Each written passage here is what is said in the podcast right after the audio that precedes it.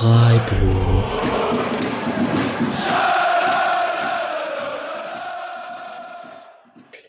Ähm, ich muss jetzt eine Zwischenfrage stellen. Ab wann hast du auf den Aufnahmebutton geklickt, den ich nicht geklickt habe? Äh, mittendrin. Okay. Ich dachte, vielleicht hast du irgendwas laufen, aber ich mach's mal sicherheitshalber an. Nee, ich hab's einfach komplett vergessen. Okay, dann, dann, dann fangen wir vielleicht nochmal kurz Begrüßung an. Ich glaube auch. Ich dachte so, warum hat sich das, der Screen verändert und warum werden die Bilder kleiner? Ja, okay. Guter Move. Guter Move. Machen wir einfach weiter? Ist das ein guter Outtake für irgendwann oder ich für die? sagen, ja. Okay. Hallo und herzlich willkommen zur 92. Folge des Podcast Freiburg. Wir schreiben Montag, den 20. September, zwei Tage nach dem fünften Spieltag am Samstag. Freiburg in Mainz. Topspiel wurde es davor genannt, aufgrund der Tabellenkonstellation. Am Ende wurde es dem nicht ganz gerecht, vielleicht mit dem 0 zu 0. Im Rasenfunk wurde gesagt, es waren 34 Fouls am Start. Ob das Spiel dem Topspielcharakter gerecht wurde oder nicht, werden wir gleich besprechen. Wir sind zur Abwechslung mal wieder in Vollbesetzung am Start. Ich hatte kurz vergessen, auf den Aufnahmebutton zu klicken, deswegen ratte ich gerade das Ganze hier zum zweiten Mal runter, falls man das hört. Und sage erstmal Hallo und herzlich willkommen, Mischa. Guten Abend. Bei der ersten Aufnahme hast du noch über meine Haare gesprochen. Wolltest du das jetzt wieder machen? Sie sahen von vorne enorm kurz aus. äh, Ja, die sind mittlerweile in der Länge, so dass man sie sich höhlerlike hinters Ohr stecken kann. ich dachte, du wolltest aufhören damit, ständig Höhler äh, Oh ja, anzusprechen. Ja, Okay, ja, das musste sein. Ähm, Patrick, grüß dich, auch schön, dass du dabei bist im Hi, Alex. Wahlkampf der SPD. Ja, richtig. Also ich wollte schon sagen, ähm, Moderation wie den Netzerwakis erwarte ich heute. Ja, mache ich auf jeden Fall. Ich lese eure Redeanteile und spreche dann den Falschen an, dass er sich bitte kurz fassen soll. Das kann ich natürlich gerne machen. Und ähm, der liebe Julian, der vierte in unserer Runde, ähm, hat das erste Spiel nicht schauen können, ist aber trotzdem dabei, wird uns mit seiner Expertise beglücken und kann uns erstmal erzählen, was er randsportartmäßig an diesem Wochenende gemacht hat, weil das vielleicht ganz interessant ist. Ja, ich musste den SC leider verpassen, weil äh, ich das Finalturnier ähm, der deutschen Meisterschaft von Flag Football gespielt habe mit den Kelkham Lizards hier von Frankfurt und haben uns dann über den Laufe des Tages auf den dritten Platz gespielt am Ende. War ein sehr schönes Turnier, äh, aber für Freiburg blieb leider nicht so viel Zeit. Deswegen habe ich dann auch nur die äh, verschiedenen mittlerweile verfügbaren Highlights alle durchgeschaut und damit versucht, so ein bisschen ein Bild zu machen.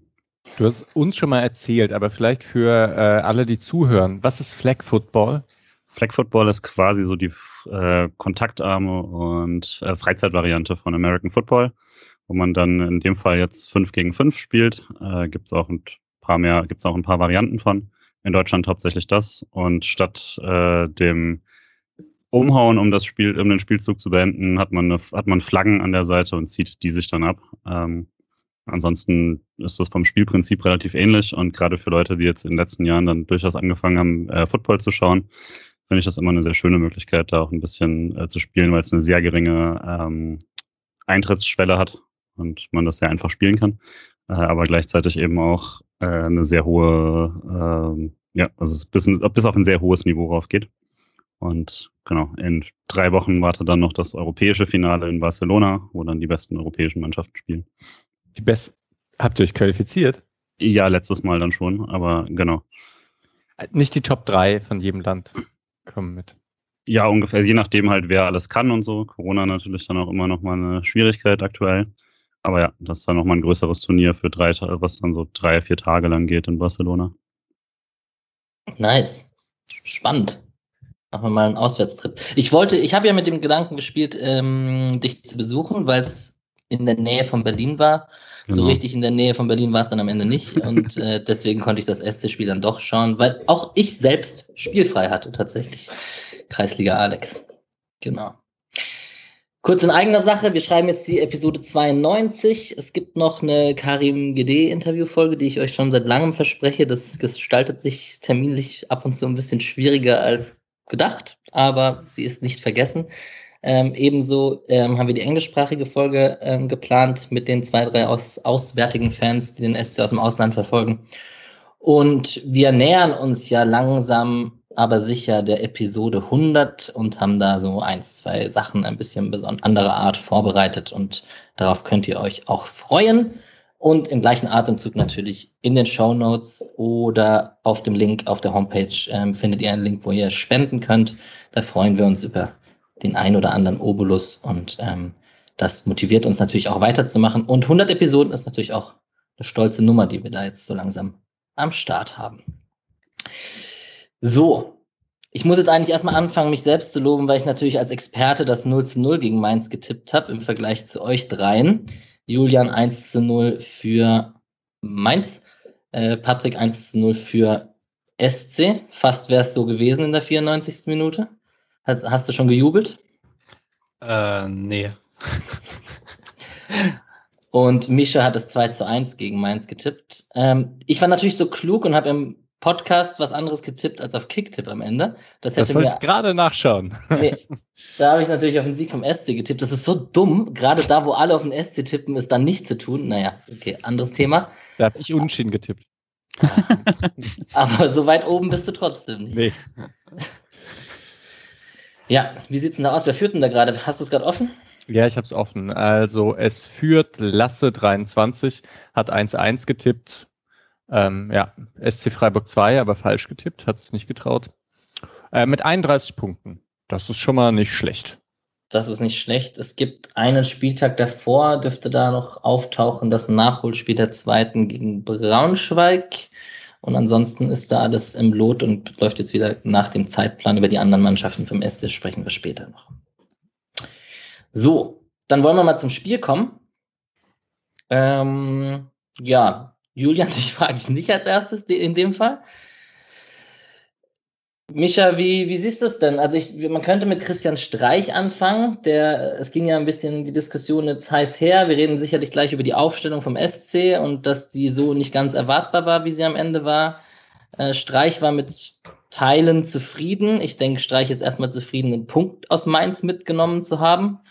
Ähm, spielerisch, offensiv natürlich geht da mehr oder war das mit der Aufstellung gar nicht anders zu erwarten? Gegen ein Mainz, ich sag's kurz vorweg, das in dieser Saison erst zwei Gegentore in einem Spiel kassiert hat und äh, ziemlich gut in die Saison gestartet ist. Die einzigen zwei Gegentore waren gegen Bochum, was ziemlich weird ist, aber okay.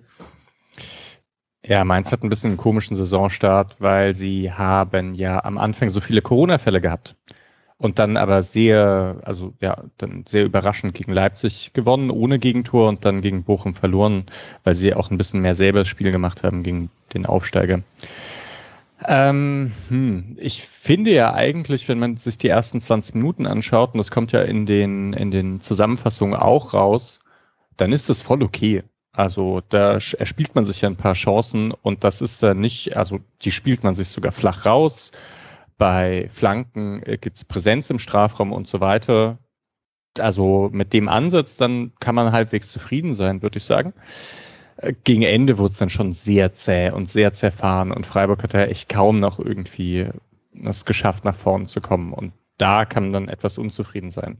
All in all, das, das war schon ein sehr schlechtes Spiel insgesamt, fand ich. Also, aber wenn man dafür einen Punkt bekommt, finde ich es ganz cool.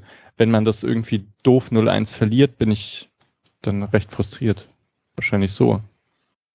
Und Patrick, wenn man es dann in der 94. Minute glücklich 1-0 gewinnt, verzeihst du dann alles, was davor passiert ist? Ähm, also ich war tatsächlich nicht sauer, deswegen äh, hätte ich gar kein Verzeihen gebraucht. Also ähm, ich fand es okay, dass man Mainz so angegangen ist, wie sie 2021 sind. Eine der fünf, sechs besten Mannschaften in Deutschland. Das äh, muss man in diesem Kalender ja so sagen, seit Svensson da ist. Und dass man dann in einem Auswärtsspiel bei einem Gegner, wo man die letzten Jahre immer sehr, sehr schlecht aussah, äh, mal sagt, okay, man verzichtet auf eigene offensive Stärken, um das sehr, sehr zynisch auf Kompaktheit auszulegen über weite Strecken des Spiels, da bin ich kein bisschen böse mit. Natürlich hätte es mich sehr geärgert, wenn dann, wenn du ein schlechtes Spiel hast und du verlierst es knapp, ist es immer frustrierend. So war ich mit dem 0-0 fein und mit dem 1-0 hätte ich mich wahrscheinlich ein bisschen geschämt. Von dem her ist das okay so. Ich habe mit zwei Kumpels geschaut und habe es geschafft, das SC-Einzelspiel Mainz gegen die Konferenz durchzuboxen. Ah, wie gut ist das? Ja, okay, aber die Konferenz war auch scheiße. Also von Ja, man hätte halt effektiv Bayern geschaut Ja, wahrscheinlich. das stimmt. Ja. Ja. Trotzdem Ähm, hart. Ja, vor allem, weil der eine nicht so großer Freiburg-Fan ist. Also gar nicht so, aber gut. Julian, wir kommen ja, wir reden meistens erstmal über den Gegner. Und äh, Mainz 05, wir haben schon öfter drüber geredet, auch im Hinblick habt ihr drüber geredet mit dem, mit dem krassen, mit der krassen Rückrunde unter Bo Svensson und dann jetzt auch mit dem guten Saisonstart. Misha hat gerade gesagt, trotz Corona-Fällen und vielen Ausfällen. Ich kann es mal kurz erzählen. Äh, Auftaktsieg 1 gegen Leipzig, dann 2-0 äh, in Bochum verloren und dann zwei Siege gegen Fürth und Hoffenheim und jetzt dieses 0-0 gegen uns. Bo Svensson ist schon krass und was Mainz macht, ist auch krass. Oder wie bewertest du die, was die da machen? Ja, ich glaube, jetzt spätestens, da, da jetzt, wo man den Saisonstart wieder gut gemacht hat, kann man da nichts mehr anderes zu sagen. Also es gibt ja immer mal, dass man eine sehr gute Hinrunde hinlegt und ist jetzt immer noch nicht eine ganze Saison, die er da ist quasi, aber das ist jetzt schon deutlich zu lange, zu gut, um da irgendwie von Zufall oder so zu sprechen. Ähm, es ist schon einer der krassesten Turnarounds, die man so in Deutschland gesehen hat. Ähm, und ist auch teilweise, also ich habe es mir dann auch ein paar Mal dann auch verschiedene Sachen zu durchgelesen und so und geguckt, aber es ist auch teilweise wirklich einfach erstaunlich, wie die gleichen Einzelspieler einfach aussehen, wie komplett ausgewechselt im Vergleich von vor einem Kalenderjahr. Ähm, und ja, also hatte auch durchaus einen ordentlichen Respekt vor Mainz und habe deswegen ja auch die, die Niederlage eher erwartet. Und wer von euch hat die Pressekonferenz nach dem Spiel gesehen? Wen darf ich fragen? Dann frage ich den Julian mal ganz kurz als erster, weil du gerade dran warst. Ähm, wie bewerten wir dann Streichs Entschuldigung mit dem Europapokalgequatsche zu Mainz 05 und dass er da äh, quasi das mit einem anderen Verein, der vergleichbar ist mit dem SC gemacht hat, was ihn selbst immer aufregen würde, wenn andere das machen würden? Würde sagen, das ist typisch Streich, weil sich vermutlich auch niemand so wirklich darüber aufgeregt hätte, außer halt er. Und dementsprechend passt das sehr gut, dass, dass er sich dafür dann auch schämt, wo vermutlich Bo Svensson nicht wirklich äh, dreimal nachgedacht hat äh, über darüber, dass Streichen das jetzt eingebrockt hätte oder so. Äh, so, so schätze ich ihn nicht unbedingt ein und ich glaube, die Art und Weise, wie er die Entschuldigung angenommen hat, hat ja auch gezeigt, dass ihn das eher überrascht hat, dass es da eine gab. Ähm, und naja, aber ist halt, Streich würde halt sowas wahnsinnig machen, warum auch immer. Oder ich kann mir vorstellen, warum, aber ich finde es immer ein bisschen seltsam. Und äh, dementsprechend hat ihn das offensichtlich sehr gewurmt. Ja, ich glaube, das ist gut eingeordnet, dass die Entschuldigung trotzdem authentisch ist und man sie ihm abkauft Mhm. und die jetzt nicht aufgezwungen ist, nur um sein Gesicht zu wahren. So, das kann man, glaube ich, trotzdem sagen. Also ich glaube, das war schon ehrlich gemeint und ist ein bisschen der streichsche Kosmos, kleine Vereine, nicht bisschen Understatement und so weiter und so fort. Mainz 05, ich zähle kurz die Aufstellung auf. Äh, Zentner im Tor, Bell, Hack und Saint-Just in der Dreierkette mit Lukoki links und Wiedmer rechts. So wird es zumindest auf Transfermarkt angezeigt. Misha, du darfst mich gern gleich verbessern, falls das sich anders wiedergespiegelt hat. Ähm, Chor als Sechser, äh, Barreiro und Boetius und im Mittelfeld und vorne drin. Jetzt ist die Frage, Burkhardt und welches ist der Salai und welches ist der Schorlei? Das ist Salai, oder? Und unserer ist Scholai, wenn ich mich nicht sehr täusche. Mhm. Grüße gehen raus an Lesita. äh, Ja. Ja, ich nenne sie einfach beide Schalai und du, du wisst, welche ich meine. Ich, das sollte man aus dem Satz herausbekommen. Ähm, ja, diese Mainzer Mannschaft, ich glaube, Nia Kite war verletzt und musste man Mhm. ersetzen. Ich glaube, das ist vielleicht wichtig noch zu sagen. Und ansonsten ist das mittlerweile eine sehr gute Bundesligamannschaft mit interessanten Spielern. Da würde mir, glaube ich, keiner widersprechen. Nee, ich würde dir nicht widersprechen. Ich will aber vielleicht äh, noch, noch eine Sache zu Svensson sagen, weil ich frage mich halt so ein bisschen, wie das eigentlich funktionieren konnte, weil er macht jetzt taktisch ja keine Zauberdinge.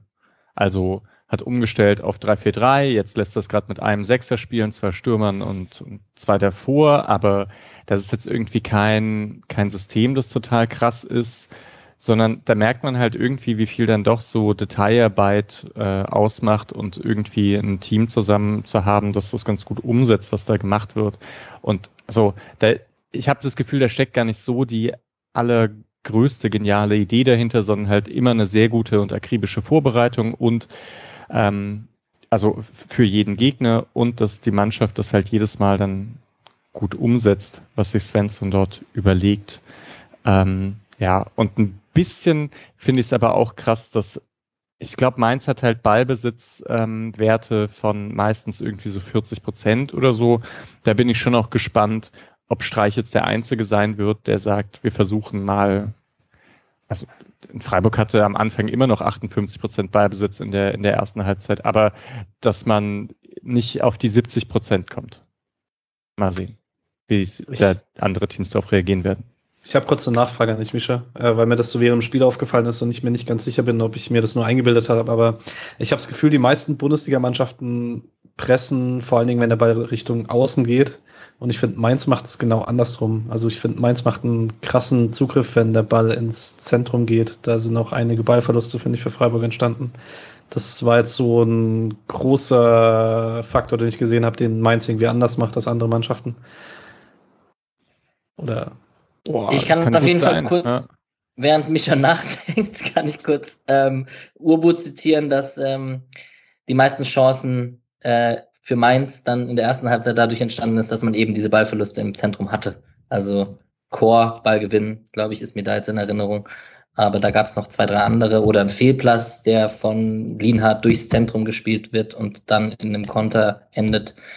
Und ähm, also das würde zumindest in die Richtung gehen, die Patrick gerade gesagt ja. hat, dass also, eher Ballgewinne im Zentrum sind als jetzt ein isolierter Außenspieler oder so. Das Ding ist also, Kübler und Günther hatten sehr, sehr häufig keinen Druck, aber halt keine Passoptionen. Und mhm. normalerweise sind die beiden häufig diejenigen, die angelaufen werden. Ja, da hast du recht. Also ich hatte auch, also dass Kübler so unglaublich viel den Ball hatte, lag jetzt, glaube ich, auch nicht daran, einfach nur, dass Freiburg äh, den Plan hatte, die ganze Zeit über Kübler zu spielen. Die Sache mit den, ähm, mit den Chancen, die daraus entstanden sind, das war halt oft so ein Ding, dass oft nach langen Bällen, die zweiten Bälle, dass es da dann so umkämpfte Mittelfeldduelle gab und von dort aus dann sofort umgeschalten wurde. Aber das waren ja dann so nicht diese klassischen Pressing-Aktionen von wegen Freiburg hat den Aufbau und ähm, und dann, ich, also ich bin mir unsicher, es könnte halt wirklich sein, also es, mir fällt jetzt halt vor allem Leipzig ein, die das unter Rangnick gemacht haben, dass sie halt so ein lauerndes Pressing hatten, oft so ein bisschen den Platz aufmachen im Mittelfeld und dann sich alle draufstürzen. So extrem habe ich es bei Mainz jetzt nicht gesehen, aber prinzipiell kann das eigentlich gut sein. Ich habe ich hab gar nicht so sehr drauf geachtet.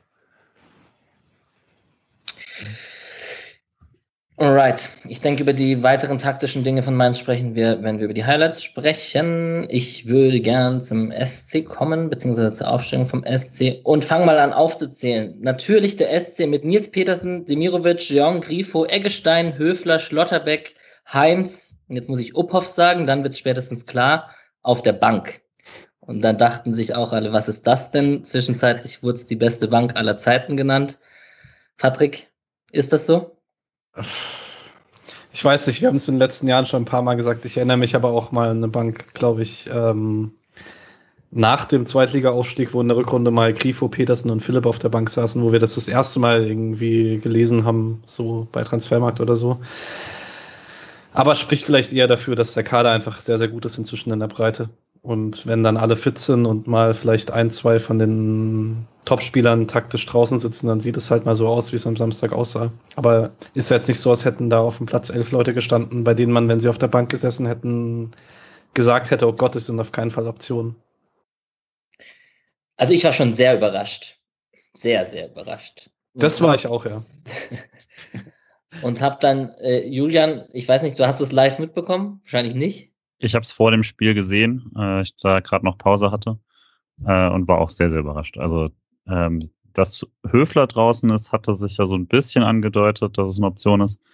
Ähm, und äh, trotzdem hätte ich jetzt nicht erwartet, dass Kevin Schade dann äh, da vorne spielt.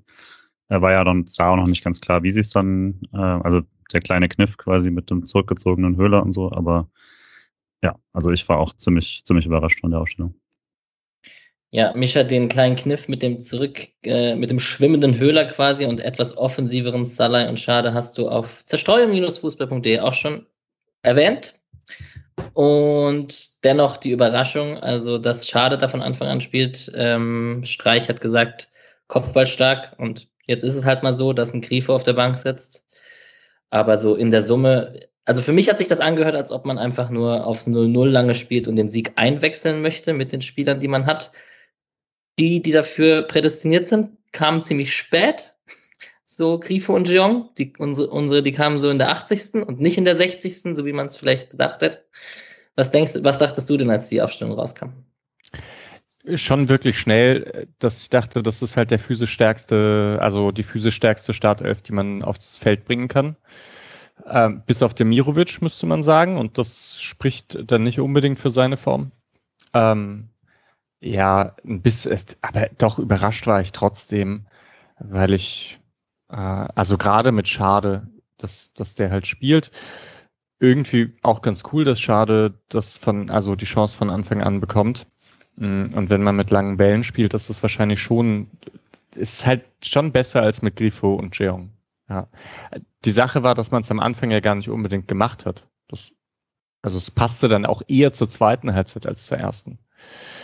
Ähm, überrascht war ich trotzdem. Ich habe mich gefreut über die Dreierkette. Da dachte ich wirklich, das ist, das ist nicht schlecht, gerade wenn Höfler eben noch nicht fit ist, dass man dann für Doppelsechs die Dreierkette als Absicherung dahinter hat. Ich hatte jetzt auch nicht so Bauchschmerzen, dass Kübler dann etwas offensiver spielt. Ich finde, der kann das teilweise ja auch ganz gut. Überrascht war ich aber auf jeden Fall. Das sagt mir jetzt so schade. Habt ihr das erwartet, dass der na, erstmal wollte ich ein Tor, damit ich irgendwie Schade Mainz in den Folgentitel reinmachen konnte. Das habe ich ja schon erwähnt. Das hat leider nicht geklappt. Julian schüttelt den Kopf. Jetzt sage ich halt Schade 0-0, aber ist auch okay. Ähm, Oder keine Flecken auf der weißen Weste. Das ist alles ah, schon, ja, ja. Mein Gedanke war ja tatsächlich schon, als er hochkam, dass wir es jetzt irgendwie überstanden haben, auch dadurch, dass er dann letztes Jahr dann leider nicht so viel spielen konnte, dass alle diese Fleckenwortwitze irgendwie abgestorben sind und wir es irgendwie überlebt haben. Und jetzt ist Kevin Schade in der Startelf und es geht alles wieder von vorne los.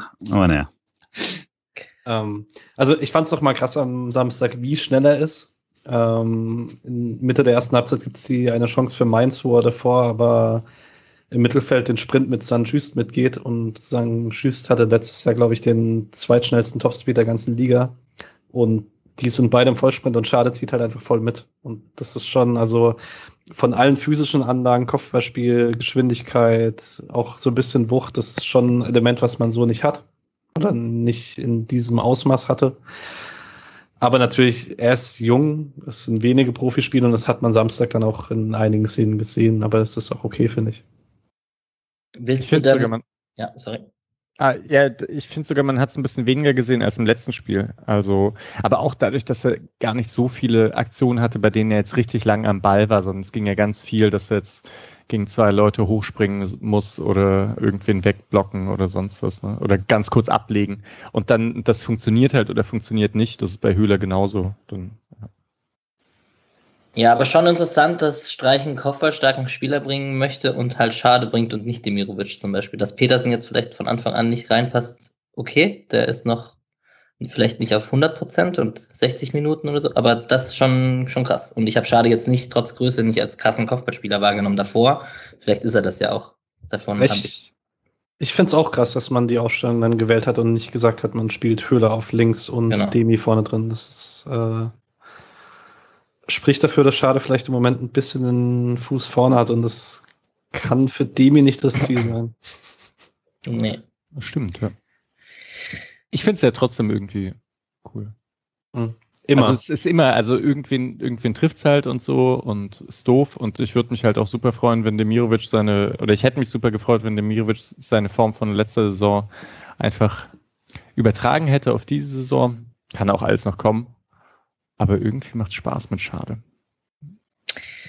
Patrick, wir haben ein bisschen längeres vorgeplänkelt. Dennoch hast du auf einen Post im Forum hingewiesen, den ich jetzt nicht parat habe, beziehungsweise nicht gelesen habe. Aber ich denke, wenn es ums im Kader und System-Thread ist von Zweitligameister, hat es bestimmt auch ansatzweise irgendwas mit dem System und mit der Aufstellung und dem defensiven Ansatz zu tun. Magst du uns da noch eins, zwei Worte sagen oder Hast du was empfohlen, was du selber nicht gelesen hast? ähm, nee, eigentlich. Ähm, so ein paar Sachen, die ganz interessant sind. Äh, das hätte vorhin vielleicht noch zu Mainz gepasst. Äh, Mainz hat die mit großem Abstand wenigsten Expected Goals against der Liga, also Gegentore Expected Goals mit 3,07. Zweiter ist der Bayern mit 5,1. Das ist, also zwei Tore Abstand nach nur fünf Spieltagen ist relativ groß.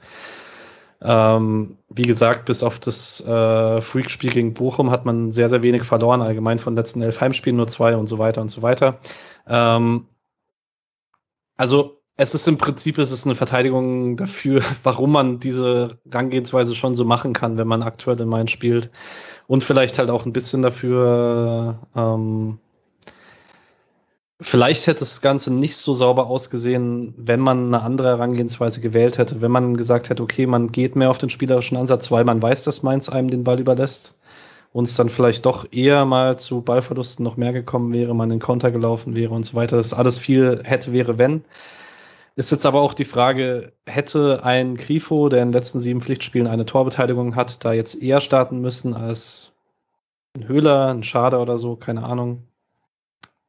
Äh, lest euch den Post durch. Ich, also ehrlich, ich habe da heute Mittag zehn Minuten dran gelesen. Ich kann jetzt nicht wieder weitergeben. Okay. Ja, alles gut. Ja, ich hätte ihn auch gelesen. Ich fand ihn auch ganz gut. Es war so ein bisschen, also ein bisschen sehr viel Zahlen äh, also auch, auch, auch für mich ein bisschen viel Zahlen hin und her. Äh, wenn man, also was man halt macht, wenn man irgendwie so was nachweisen möchte oder so. Da, ich glaube, ich versuche es gar nicht Leuten, die sagen, was für ein Scheiß macht Streich hier, äh, dann dann versuchen nachzuweisen, dass das kein Scheiß ist, sondern irgendwie ein Plan dahinter steckt. Ähm, aber ich finde, er, also er macht es halt sehr gut. Ja. Das ist ja der Vorteil an einem Podcast. Da hat man nur maximal drei Gegenstimmen in unserem Fall und nicht ein ganzes Forum, das man überzeugen muss. Und aber Respekt an Zweitligameister, wenn Mischa schon von Data-Driven redet, dann weißt du Bescheid. Hätte wäre wenn Übergang ist die Anfangsphase zum SC Freiburg. Und der liebe Julian kann uns erzählen, weil in den Highlights hat er es bestimmt gesehen, wie der Günther am Anfang von links reingeflankt hätte und der Schalai oder der Soloy, wie auch immer, äh, drüber geköpft hätte. Und wenn dann mit so einer Aufstellung dann plötzlich 1-0 führt schnell, dann hat man vielleicht viel richtig gemacht. Vielleicht ist es ja auch so, vielleicht ist eine starke Anfangsphase, die der SC ja unbestritten hatte, auch so, hey, lass doch mal versuchen, früh in Führung zu gehen. Dann haben wir die richtige Mannschaft auf dem Feld, diese Führung zu halten. So habe ich übrigens noch gar nicht drüber nachgedacht, bis es mir gerade aus dem Mund kam. Klingt aber irgendwie nicht so ganz nach Streich, als ob er irgendwie, äh, also gerade weil du, wenn du darauf setzt, dass wenn dein Spielkonzept hauptsächlich dann aufgehen würde, wenn du früh in Führung bist, dann wäre das ein sehr unflexibles äh, Gerüst. Äh, und dass die Idee, dass man früh in Führung geht, die ist, sind, ist vermutlich auch 17 anderen Trainern schon mal gekommen. Ähm, Wäre natürlich trotzdem sehr praktisch gewesen in diesem Spiel. Aber naja, also so eine Großchance war es ja dann auch nicht, ne? Ja. Ja, weiß nicht. Sie hat es geschafft, beim 0 zu 0 in die Highlights der Videos zu kommen, auf jeden Fall. Die Frage ist, ob das für die Chance oder gegen das restliche Spiel spricht. Vermutlich gegen das Spiel. Der Kopfball war halt jetzt nicht so gut. Ja. Oder? Aber, aber die Kopfballposition und dass der so frei ist, war schon gut. Mhm. Und also es gehört halt eigentlich zu einer ganz guten Anfangsphase, in der der SC so ein bisschen mehr Ballbesitz hat und so präsent im Mittelfeld ist, da Zweikämpfe gewinnt. Und ich würde halt sagen, die ersten 15 Minuten sind schon zerfahren, aber es gibt halt immer mal wieder solche Phasen. Und wie gesagt, das ist eigentlich genau, genau die Szene, in der Günther halt flach freigespielt wird für eine Halbfeldflanke, okay, aber vier Spieler im Strafraum von Mainz. Hübler mit durchgerutscht nach vorne. Also kann man reinspielen. Ist, äh, ist absolut okay. Allgemein hat man in der Anfangsphase, finde ich, ganz gute Abläufe gehabt, wenn man den Ball im Mittelfeld gewonnen hat. Ähm, man hatte da immer mal wieder so Umschaltbewegungen, die im Ansatz funktioniert haben. Haberer immer wieder in die Tiefe gegangen. Ist ja auch so, die erste Flanke geht durch einen Haberer Tiefenlauf auf links, legt dann nochmal ab auf Günther, dann kommt die Flanke rein und so. Ähm, man hat wirklich auch die erste Viertelstunde so ein bisschen das Zentrum gewonnen, würde ich sagen. Und das dann vielleicht danach nicht mehr. Ähm, ja, aber also auch die zweite Chance dann passiert ja ähnlich. Also geht auch der Ball auf links. Da noch aus dem kontrollierteren Aufbau wieder Flanke Günther. Höhler legt den ab und Schade ist, glaube ich, noch geblockt zur Ecke dann. Das ist dann die Ecke, wo dann der Kopfball von Stotterbeck kommt, gell? Ja. Genau. Ja. Auch nach der Chance von Schade wieder eine Günther Halbfeldflanke, also vielleicht auch ein Muster, vielleicht auch fehlt ihm Grifo dann auf links und dann kommt eher die Halbfeldflanke als der Durchbruch bis zur Grundlinie. Das kann schon auch so sein. Höhler legt ab und Schade schießt drüber. Ich habe den übrigens nicht abgefälscht gesehen im Ich auch Fernsehen. Ich glaube, Chor ist noch von hinten dran. Also ich habe vorhin noch mal die ZDF-Highlights geguckt und glaube, dass, ja. Ich war Äh, verwundert. Man kann es beweisen dadurch, dass Mainz sich nicht länger als eine halbe Sekunde aufregt und dementsprechend muss er dran gewesen sein. Okay, ja, vielleicht hast du recht. Und Die Ablage war voll cool, oder? Genau, das Ja. wollte ich gerade sagen. Also das äh, war echt, echt gut, fand ich, von Höhler. Äh, und auch ziemlich, also kam ja dann durchaus mit Schmackes da von Günther und das legt er echt gut ab. Und Schade zieht nicht ganz durch. Ich weiß nicht, wenn er komplett durchzieht, ob Chor seinen Schlappen drüber hält und es Elfmeter gibt. Ist ja halt so typisch für Chor auch. ah, also, nee, es, wahrsch- wahrscheinlich klappt das nicht, aber. Ähm, Julian, hast du es gehört, was Patrick gesagt hat? War das nicht sein Spitzname in Frankfurt? Hardcore? das war Hardcore. Ja, Ich fand's schon Ja, da haben wir doch irgendwas zwischen keine Flecken auf der weißen Weste, Hardcore Flecken. Hardcore Flecken, da haben wir es doch. Hardcore ist aber auch so ein, also was, das ist halt so ein, so ein Kreisliga-Wortwitz, Ja, ja, den finde ich dann schon wieder lustig. So, also, das ist nicht so ein Twitter-Wortwitz. Nee, ist mehr so ein Bolzplatz-Wortwitz, das stimmt schon. Okay. Die Also- anschließend, ja, Nee, mach anschließend Ecke. ja, die zieht äh, Capitano rein und Nico Schlotterbeck kommt eigentlich wieder gut zum Kopfball. Ein bisschen, bisschen Gewühl mit Zentner, kommt trotzdem dran, kriegt ihn dann nicht aufs Tor. Aber irgendwann macht der Nico Schlotterbeck auch noch seine Standardtore. Das kann nicht mehr lang dauern. Das würde ich auch sagen, Ja. dass das so aussieht. Und was ich vielleicht noch ganz kurz sagen wollte, ist, ich fand, Günther hat wirklich kein gutes Spiel gemacht. Ähm, und so krass dann, aber wenn man halt einfach sich kurz nochmal die Highlights anschaut, dass diese ersten drei Szenen, also und das sind halt fast die, also über 80 Minuten die, die besten Torchancen, da ist er halt bei allen wesentlich beteiligt. Deswegen, ja, ist schwer, da ein Fazit irgendwie zu ziehen. Ähm, noch ganz kurz. In der 18. gibt es noch ein, eine Torchance für Lienhardt nach einem Einwurf, der dann geblockt wird zur Ecke. Ähm, und allgemein, Lienhardt in den ersten 20 Minuten so ein bisschen wie Kevin Schlotterbeck teilweise in der Vorsaison und wie Koch davor, in den Jahren davor, so in den Sechserraum rein, dann hinten mit Viererkette aufgebaut und danach hat man das aber einfach gelassen. Und ähm, ich fand in den ersten 20 Minuten schon relativ auffällig, dass man im Aufbau Lösungen gefunden hat. Und dass man danach überhaupt nicht mehr dazu übergegangen ist, variabel aufzubauen, fand ich ein bisschen merkwürdig. Es gibt einen ganz krassen Bruch im Spiel mit der ersten Chance von Mainz eigentlich. Dann, also kann ich auch gleich hin oder wollt ihr eigentlich zu der Ich habe Phase? eine Sache davor, das ist, du meinst wahrscheinlich die 20. Minute, ich habe die 18. mit Kübler und Lukoki, um einfach mal auf dieses Duell einzugehen, was ja auch ein bisschen hitzig war und ähm, ich weiß, also gefühlt ist jetzt immer so, Streich rastet gerne in Spielen aus, wo viel auf seiner Seite passiert und Kübler und Lukoki war so ein Fall, wo viel auf der Seite, zumindest in der ersten Halbzeit, passiert ist. Und ähm, ja, so ein, zweimal Ball wegschlagen und so ist mir da bei Mainz dann auch aufgefallen. Im Spiel oder im Stadion hätte ich mich da tierisch drüber aufgeregt oder halt vom Fernseher mit dem Bierchen in der Hand zugegebenerweise auch. Ähm, aber Kübler und Lukoki, Handshake, Benjamin Brandt hat keine gelben verteilt und so. Das war dann aber auch alles okay. Also ist alles halb so wild. Aber das, das Duell fand ich nur interessant in dem Spiel. Das wollte ich kurz erwähnt haben. Okay, da muss ich aber dann doch noch eine. Streichsache. Also, Warum flippt so er so aus? ich fand es halt auch so lustig, dass irgendwann schreit er halt zu Nico Schlotterbeck, der gelb hat und er, ich glaube, Streich dachte, dass jetzt Mainz versucht, eine gelb-rote Karte zu provozieren und immer mal wieder schreit. Ich glaube, Unisivo war es, ne? Das war schon viel später. Und dann ist Streich ja auch so komplett ausgerastet und ruft zu Nico Schlotterbeck, er solle sich nicht provozieren lassen. Die machen ja nur Schauspiel und das kommt bei Streich halt, das nimmt ihm ja keiner ab, wenn der sagt, er soll sich nicht provozieren lassen. Der ist halt, ja. Aber Ja. also ja war schon Onisivo war schon schwierig in der zweiten Halbzeit. Also da hätte ich mich Ja, auch ja. aufgeregt. Das war auch vor der Chance von Burkhardt, arbeitet er auch mit dem Arm im Gesicht von Lienhardt und so. Und, aber Onisivo echt so ein bisschen dreckig. Ja. Ja, ja, stimmt. Ja, Obwohl man, Onisivo ist so ich weiß nicht, hat so einen sympathischen Gesichtsausdruck, finde ich ganz schwierig. also dem traue ich das überhaupt nicht zu eigentlich. Mhm. Ja, der Ausflipper Streich später im Spiel, der war schon, also da war auch mal wieder die Wut in seinen Augen zu sehen. Hat man lange nicht mehr gehabt, ne? Ja. Es war aber auch da direkt vor der Halbzeit, oder? Wo die Abschlusschance noch von Boetius, da ist er auch am Pöbeln draußen, weil Schaller davor gegen Schlotterbeck blockt und so. Wir Muss man ja allgemein sagen. Mainz macht das häufig. Also so, ähm, so Sachen, die man ja im Fußball eigentlich nicht so häufig sieht, einfach so ein bisschen blocken, abseits vom Ball, ohne Chance zum Ball, einfach nur einen Abwehrspieler einen Weg versperren und so. Und das ist gerade bei Schaller immer so ein bisschen an der Grenze, dass es gerade kein Foul ist. Und da war Streich schon sehr aufgebracht am Samstag. Ich finde Mainz aber gar nicht so dreckig. Nee, auch, ich auch nicht. Sie sind halt physisch. Ja.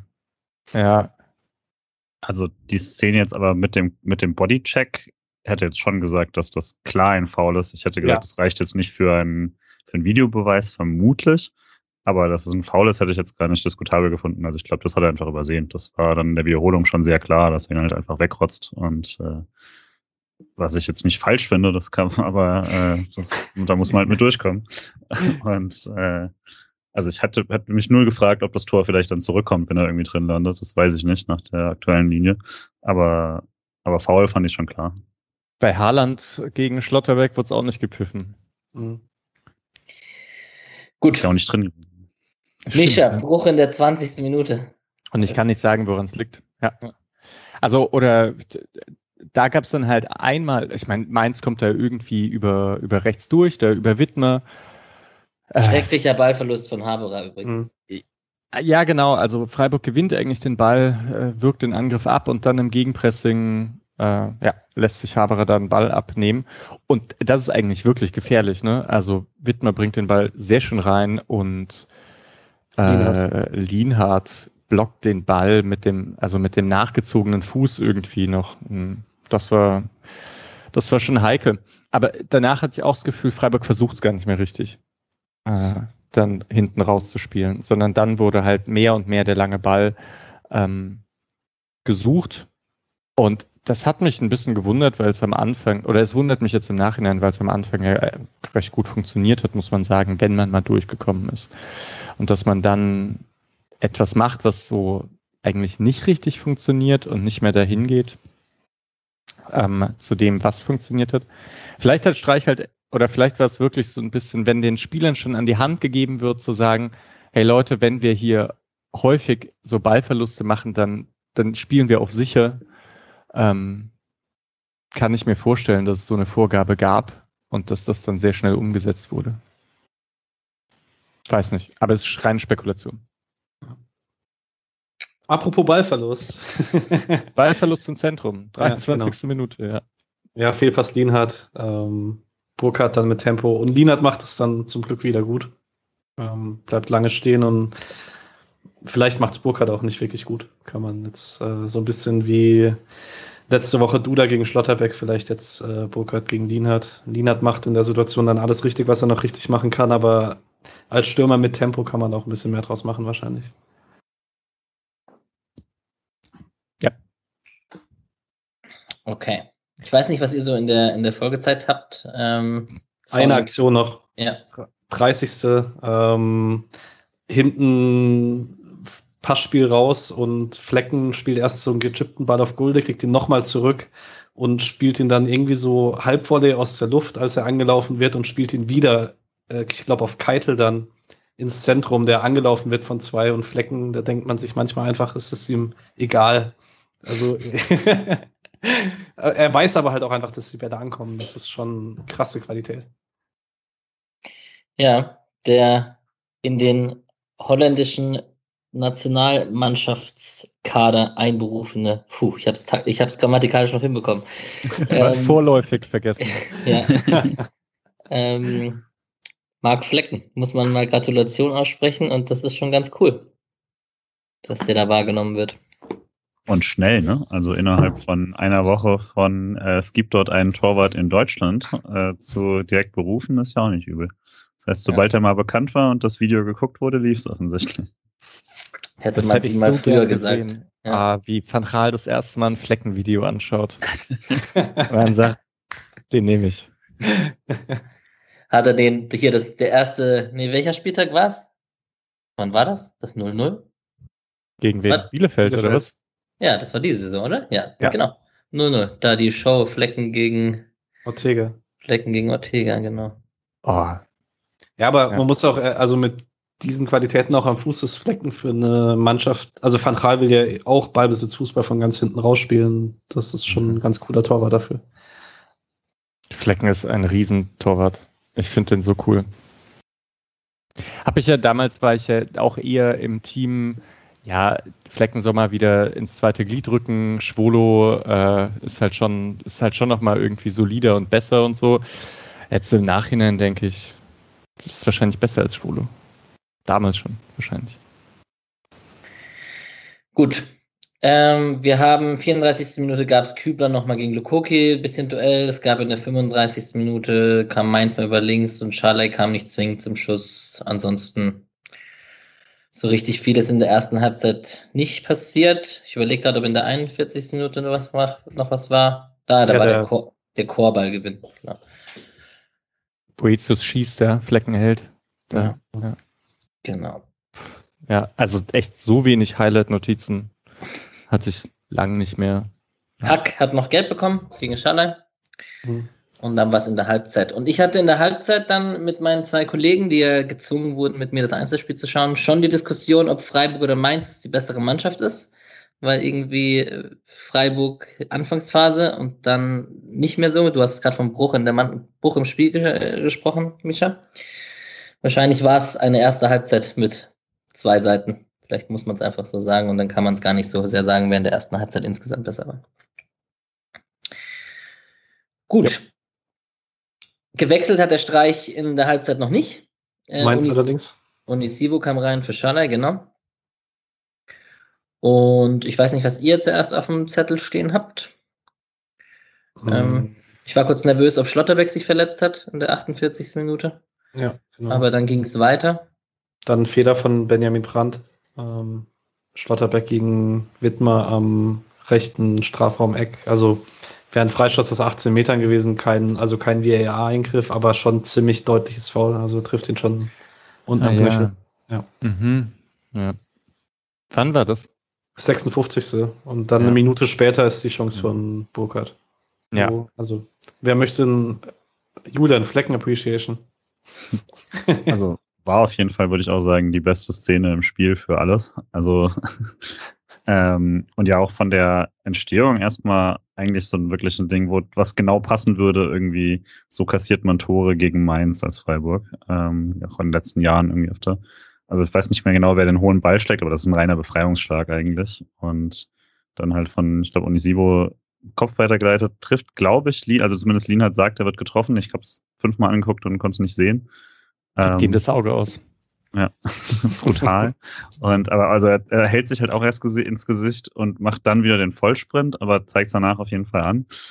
Ähm, und Burkhardt ist halt ziemlich frei durch, ähm, trotz aller äh, Sprintversuche. Und die Parade von Flecken ist besser jedes Mal, wenn man es nochmal schaut, würde ich sagen. Mhm. Weil, also ich dachte dann auch quasi erst, boah, das macht er richtig gut, quasi eine Beinschlange stehen lassen und dann aus der schönen äh, Kamera quasi nochmal sieht man dann nochmal, dass er das Bein schon lang hat und dann nochmal ausfährt und wirklich mit der Fußspitze den Ball da äh, noch raushaut. Das ist schon eine Monsterparade und ja, kann, weiß nicht, wie man es viel besser, wie man da viel besser Torwart spielen kann.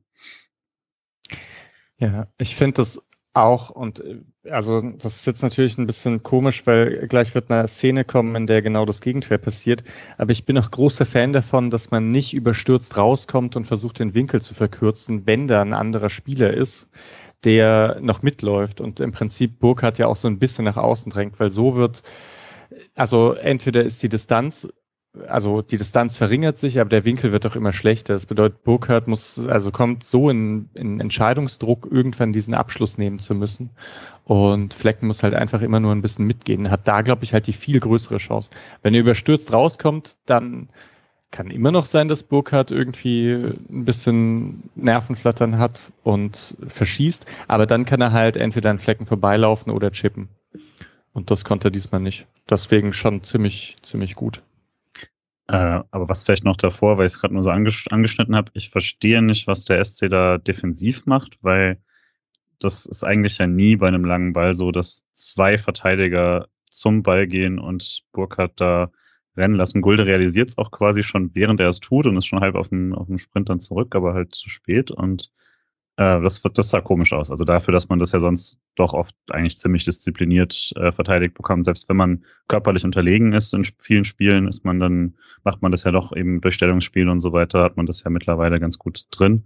Und das war einfach ein bisschen seltsam, dass man da zu zweit hinspringt und damit exakt das, also das möchte ja jede angreifende Mannschaft, weil wenn es dir einmal gelingt, den Ball abzulegen, ähm, das hat der SC ja auch schon mal ganz gerne gemacht mit letztes Jahr, wenn dann Dimirovic entweder, äh, also wenn er irgendwie weitergeleitet bekommt oder so. Und das fand ich ein bisschen, bisschen schwach in der Szene. Yes, die schlechte Absicherung stand bei mir auch auf dem Zettel. Das ist sicherlich erwähnenswert von den beiden in dem Moment. Und ich fand es noch schön, wie Flecken sich selbst und Nico Schlotterbeck Flecken gefeiert hat nach der Parade. Das, die haben es schon, yes, Mann, gut den Fuß rausbekommen. Kein Tor kassiert in der Szene. Ingwertsen kam für Burkhardt in der 60. rum. Ähm, ich habe weiterhin gewartet auf meine Siegeinwechslungen von Christian Streich in der Minute. Ich habe dann so, ab der 60. ist ja man ja mittlerweile auf den Zweifach-Dreifach-Wechsel von Streich. Spekuliert man so ein bisschen auf den. Äh, Schlotterbeck hat Geld bekommen. Ah, aber davor, ja. Ja, das wollte ich auch gerade fragen. Elfmeter oder nicht? Eher nicht, ja. oder? Quatsch. Was, wo? Welcher Elfmeter? ah, Kübler. Mit der Hand. Nee, schade, schade. schade gegen Chor. Hä? Also Freiburg wollte einen. Freiburg ja. wollte einen Elfmeter für was nochmal? ja, genau. Okay, nee, ernsthaft, ich, hab's nicht, überhaupt nicht auf dem Schirm. Ähm, naja, also war schon, also ich, ich fand zumindest, man kann sich's anschauen. Aber gut. Wollt ihr mir kurz die Szene schildern? Dann fällt es mir wieder ein haben wir gerade den Moment, dass sie keine so richtig vor Augen hat, ah, dass er sie nacherzählen kann. Schade ist auf rechts und äh, geht so ein Strafraum rein und ich glaube, Core trifft ihn, geht so Körper an Körper, oder? Ich bin nicht sehr. Nee, ich bin mir gerade auch nicht mehr ganz sicher. Hm, also ich weiß, dass ich im Spiel dachte, oh, so ganz klar keiner ist es nicht und in den Highlights kam die Szene nicht und im Ticker wurde sie nicht gut genug erklärt und dass ich sie wieder eins zu eins vor Augen hatte. Aber ich, ich kann mich an meine Reaktion im Spiel erinnern. Mhm. Aber gut, ich wollte halt einfach auch einen Elfmeter, scheiß drauf. Ich dachte, wir wären bei der anderen Elfmeter-Szene, deswegen. Ah, für wusste von dir Kübler? Ja. Ja. Okay, ja. wir überspringen die Szene ganz schnell, ist okay. Es war kein Elfer anscheinend. Doppelwechsel. Ähm, Doppelwechsel, genau äh, Gelb Schlotterbeck, ähm, was dann sicherlich für die restliche halbe Stunde interessant war. Ich hätte ihn, glaube ich, irgendwann runtergenommen und einfach Heinz gebracht, auch wenn Schlotterbeck gut ist, aber gut, hat man ihm, hat man wohl durchgezogen. Und dann kam Eggestein und Petersen für Haberer und Höhler. Und ähm, ja, also da muss ich wirklich sagen, da war ich ein bisschen so, ach, jetzt bringt der Petersen und Eggestein, das verspricht jetzt nicht takt, also so technisch, spielerisch besser zu werden. Ich weiß nicht, wie euch das ging. Genau so. Da dachte ich, da hält jemand an seinem Plan fest. also, ja. das war schon insgesamt konsequent, weil ich hatte auch die ganze Zeit damit gerechnet, dann kommt dann Höfler rein, dann, also, ne, der muss doch für 30 Minuten fit sein und dem ganzen Spiel nochmal eine, eine Wendung bringen. Das, ja, oder eben Grifo, Geong, all das. Dass Haber rausgeht, habe ich dann auch verstanden. Ich weiß nicht, ob ich es schon mal, ob ich schon mal gesagt habe. Ich fand den eigentlich gerade in der Anfangs Zeit auch sehr gut und ich finde, der läuft auch sehr gut in den einzelnen Szenen, in den Zweikämpfen hat er manchmal eine etwas unglückliche Figur. Aber ich hatte mir am Anfang sogar extra rausgeschrieben, dass ich den, dass ich den gut fand am Anfang. Bei der Auswechslung dachte ich dann, nee, jetzt passt auch. Vielleicht zu Petersen, ähm, war da eine Zeit, wo Mainz dann auch immer mehr Standards gezogen hat. Vielleicht wollte man da nicht an Körpergröße abgeben und Petersen ist bei Defensivstandards schon sehr, sehr gut für einen Offensivspieler. Also ja, ich hätte mir dann um den Zeitraum ne? also, auch gewünscht, dass man vielleicht gleichzeitig noch sagt, man bringt jetzt Jean und Grifo für Schade und Schalai, also ein bisschen früher auf jeden Fall. Unabhängig von den beiden, die dann, weil die beiden Wechsel an sich konnte ich verstehen. Yes. Julian, jetzt darfst du Quatsch sagen zur vermeintlichen, zum vermeintlichen Handelfmeter von Kübler, der sich auch kurz zumindest im Keller angeschaut wurde. Es gab auf jeden Fall kurz Absprache. Ich nehme an, dass es so ein Ding ist, äh, dass man, bevor die eine klare Kameraperspektive, die ich halt direkt hatte in den Highlights, das zeigt, dass es da vorher halt unklarer ist, weil man nicht genau sieht, was passiert und irgendwie ist eine Hand dran und so. Aber also mit dieser Hintertorkamera sehe ich nicht, wie man da noch einmal diskutieren kann und auch nicht ganz, wieso man das nochmal lange checkt oder so. Also das fand ich sehr, sehr klar, dass das auf gar keinen Fall irgendwie eine Form ein absichtliches Handspiel sein kann und der Arm auch nirgendwo ist, wo er nicht sein dürfte, sondern der hängt halt am Körper. Und der, solange man äh, Fußballern die noch nicht abschneidet, kann der nirgendwo anders sein. Er ist auch schon lange nicht mehr oben. Völlig normal. Also ich würde auch sagen, das war so klar, dass es letzte Saison keinen gegeben hätte. Ja. Alright. In der Minute danach hat äh, Unisivo ist von rechts einmal reingezogen, an Lienhardt vorbei und beim Schuss dann weggerutscht. Der Schuss ging dann drüber. Ich würde aber nach so den Highlights nochmal sagen, dass Lienhardt wahrscheinlich trotzdem noch in Verteidigungsposition ist. Also er macht einen Schuss trotzdem noch schwer. Also ja. ist jetzt nicht. Ja. ja. Es war aber wieder so typisch, dieser Zweikampf im Mittelfeld irgendwie, da wird dann rumgehackt bis zum geht nicht mehr, ne? Und alles total unsicher. Und Eggestein schreit noch, keine Ahnung, ob der, ob der da irgendwas abbekommt oder sonst was. Und dann einmal den Ball gewinnen, zack, rechts raus, Onisivo zieht nach innen, schließt ab. Das sind so, das sind diese drei Sekunden Angriffe. Ähm, ja. Die Frage ist, war an dem Rumgehacke Alexander Hack beteiligt? Oh. Ah. oh. Auch Boah, wieder eher Wortwitz. Ich will eigentlich eher die Bolzplatz-Wortwitz. Heute habe ich einen ganzen Blumenstrauß an Folgentiteln. Das kann ich mich ja gar nicht entscheiden. Wunderbar. Ja. Gut.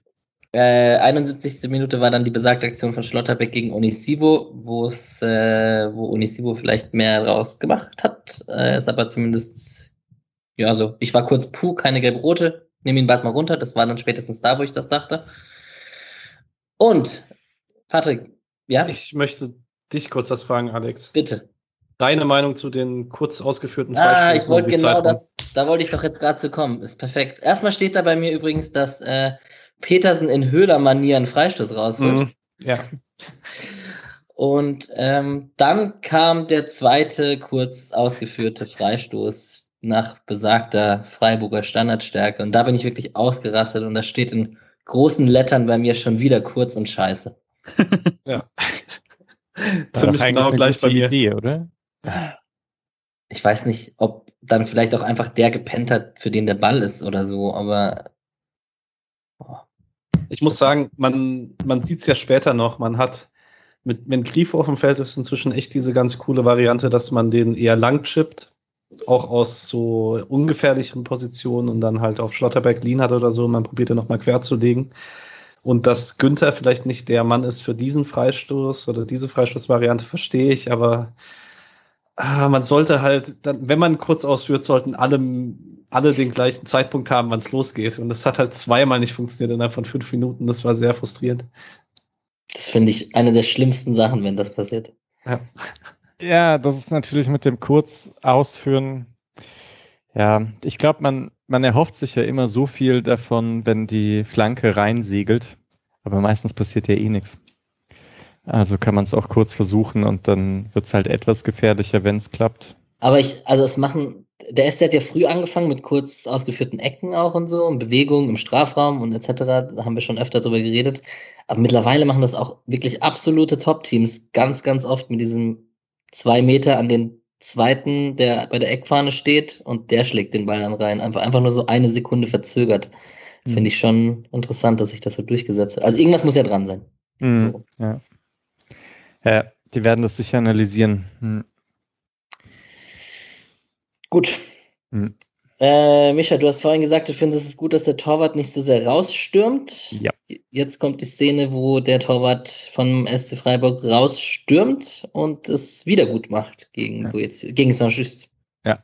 Vor, also zweiter Ball nach Ecke, dann ganz interessanter Block von Gulde gegen Keitel, während Saint-Just dann irgendwie so an, sich an beiden vorbei windet. Und ja, da ist interessant, dass Flecken so schnell draußen ist und ähm, das vielleicht, vielleicht ist es halt ganz gut gegen einen Innenverteidiger, das zu machen. Der chippt den da nicht rüber. Mhm. Ähm, aber das fand ich schon etwas überhastet und ist ungewohnt für Flecken, meiner Meinung nach. Aber in, also, wenn es funktioniert, hat er recht, sowieso. Ne? Er geht auch sehr, sehr früh in den Sprint. Also sieht, müsst ihr euch nochmal die Highlights angucken. Also sobald er sieht, welche Situation sich äh, entsteht, geht er in den Sprint. So, ja. Saint-Just versucht noch vorbeizuziehen. Ja. Ne? Also in dem Moment, also wo Saint-Just den Ball mit der Hacke berührt, ja. geht Flecken in Sprintposition. Das ist äh, sehr, sehr krass. Mhm. Ja. Und Gut. was ich auch krass fand, ist, dass er nicht runtergeht und irgendwie einen Fall provoziert, sondern er schafft es dann noch, diesen einen Schritt mitzugehen, wenn als Saint-Just um ihn herum wollte. So. Und dann geht er erst runter und bekommt den Fuß dran. Also das ist auch viel. Ich, ich kann mir da den einen oder anderen Torwart auch vorstellen, der da einen Elfmeter gegen sich bekommt. Mhm. Muss ja echt sagen, Flecken hatte drei Paraden in diesem ganzen Spiel. Und zwei davon waren halt richtig, richtig wichtig. Ja. Gut, jetzt haben wir den Ausstraster von Streich, über den haben wir schon gesprochen. Dann ähm, sind besagte Jean und Grifo endlich reingekommen, dachte man. Und dann dachte man, okay, vielleicht spielen die den SC jetzt zum Sieg in den letzten zehn Minuten. So viele Highlights gab es in den letzten zehn Minuten, aber nicht auf beiden Seiten nicht. Also ich habe einen Freistoß für Mainz, äh, wo Wittmer den, den zweiten Schuss quasi drüber schießt. Ähm, es gab den Freistoß von Grifo. Über ja. den muss man sprechen, oder? Über den ja. muss man sprechen. Einfach, also die, Patrick hat es ja vorhin gesagt, die schöne Variante auf den äh, langen Pfosten dann. Und Lienhardt bringt den rein und Zentner, der ja bei der Ecke in der ersten Halbzeit ordentlich daneben gegriffen hat, bekommt diesmal seine Finger gerade noch ran und sonst fällt er halt Schlotterbeck auf den Kopf. Und dann ist er drin wahrscheinlich. Ja. Mhm. Also eine klassische, ja, so eine klassische Riesenchance eigentlich, die dann nicht auftaucht in der Statistik. Ja, und dann gab es eine Gelb gegen Zentner. Äh, Kevin Schotterbeck kam noch für Kübler in den letzten Minuten, dachte man. Und dann gab es doch noch eine Chance, Julian. Die hast du gesehen in den Highlights. Mhm. Und da hätte der Grifo doch fast noch am Ende rechts einen reingezwirbelt. Das wäre auch so ein. Also ich habe mich schon gefragt, ob es nicht zu klassisch ist. Also ob, weil Zentner macht eigentlich nur dieses lange Eck quasi schon fast zum kurzen Eck, äh, weil er, weil es halt so ein Grifo-Ball ist, den Ball einfach rechts oben reinzuschlänzen oder halt hinzuschlänzen. Ähm, aber sich nicht schon fast zu sehr auf den Signature-Move gesetzt hat, weil Zentner fliegt ja schon fast, bevor der Ball unterwegs ist. Oder wenn er nicht einfach knallhart irgendwie draufrotzen muss in die andere Seite oder so. Aber ja, schade. Hat er oft genug gut gemacht, dass, dass er es auf jeden Fall probieren kann. Ja, und die Kombination zu, dem, zu der Chance ist vielleicht noch kurz erwähnenswert. Äh, erwähnenswert. Die geht über Jean Eggestein. Der sucht Petersen als Zielspieler. Die Flanke rutscht dann aber durch und landet bei Grifo am Ende. Und das sind jetzt vier eingewechselte Spieler. Und dann kann man fast den Bogen schlagen und fragen, hat man mit der Taktik jetzt doch nicht alles richtig gemacht? Oder hätte man sich mehr Chancen herausarbeiten können? Oder war das jetzt am Ende einfach ein Zufallsprodukt? Also für Jeong bin ich immer, ne? Von Anfang an. Ja, nee, also das war auch so untypisch von Mainz, muss man sagen, dass die so einen Konter zulassen, passiert eigentlich nicht. Ähm, prinzipiell gut gespielt, ich finde es schon krass, weil Mainz hat, ist da, ist schon auch mit vielen Leuten in Jeongs und Eggesteins Nähe, ähm, um diesen Konter abzufangen. Und die spielen es aber halt schön durch, sehr direkt. Fand ich gut. Ja, und dann sind wir am Ende des Spiels angelangt. Wollt ihr noch einen Fun Fact? Bitte. Äh, das letzte Mal, als Nico und Kevin Schlotterbeck zusammen auf dem Feld standen, kam Nico Schlotterbeck in der 93. Minute und das war am 5.5.2019. Bei einem 1-1 gegen Düsseldorf, also ist schon ziemlich lange her. Kam er auch für Kübler. Ja. Äh, nee, Kübler hat er gar nicht gespielt. Kam für Gondorf. Oh, Gondorf. Das ist dann doch lange her, gefühlt irgendwie. Oh, Gondorf, ja.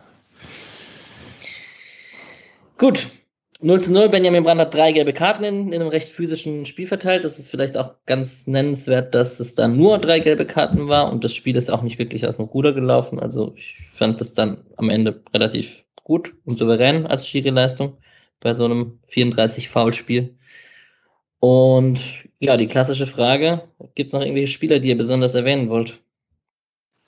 Ähm, also, Misha hat es vorhin schon mal kurz angedeutet man hatte diese drei Aktionen von Günther, aber allgemein hat Günther am Samstag ziemlich viel Kritik abbekommen, ähm, die ich fast ein bisschen übertrieben fand. Also er hatte gerade in der zweiten Halbzeit viele Ungenauigkeiten. Also es ist auch von, wenn man sich die letzten Jahre anguckt, eins seiner schwächeren Spiele gewesen auf jeden Fall, aber ich sehe halt nichts von völlig außer Form oder ein Schatten seiner selbst oder sonstigen Beschreibungen, die ich an manchen Orten gelesen habe. Das finde ich etwas drüber, um ehrlich zu sein. Ähm, Kreisliga Alex weiß, dass man daran gemessen wird, an dem, was man zustande ist, imstande ist zu leisten. Genau. Ja. Und dann ist mir noch aufgefallen, ich glaube, es gibt keinen Spieler, bei dem die Betrachtung zwischen Transfermarkt und unserem Podcast so weit auseinander geht wie Lukas Kübler. Der hat nämlich am Samstag auch wieder super viel Kritik abbekommen und kriegt der eigentlich fast immer, wenn er spielt und kriegt bei uns eigentlich immer relativ viel Lob. Und wollte euch mal fragen, ob ihr eine Idee habt, woran das liegt. Gute Frage. Ähm, weiß ich hat, er sich, also, hat er sich im Triell abgeschaut, wie man kurz Denkzeit sich hier kaufen kann.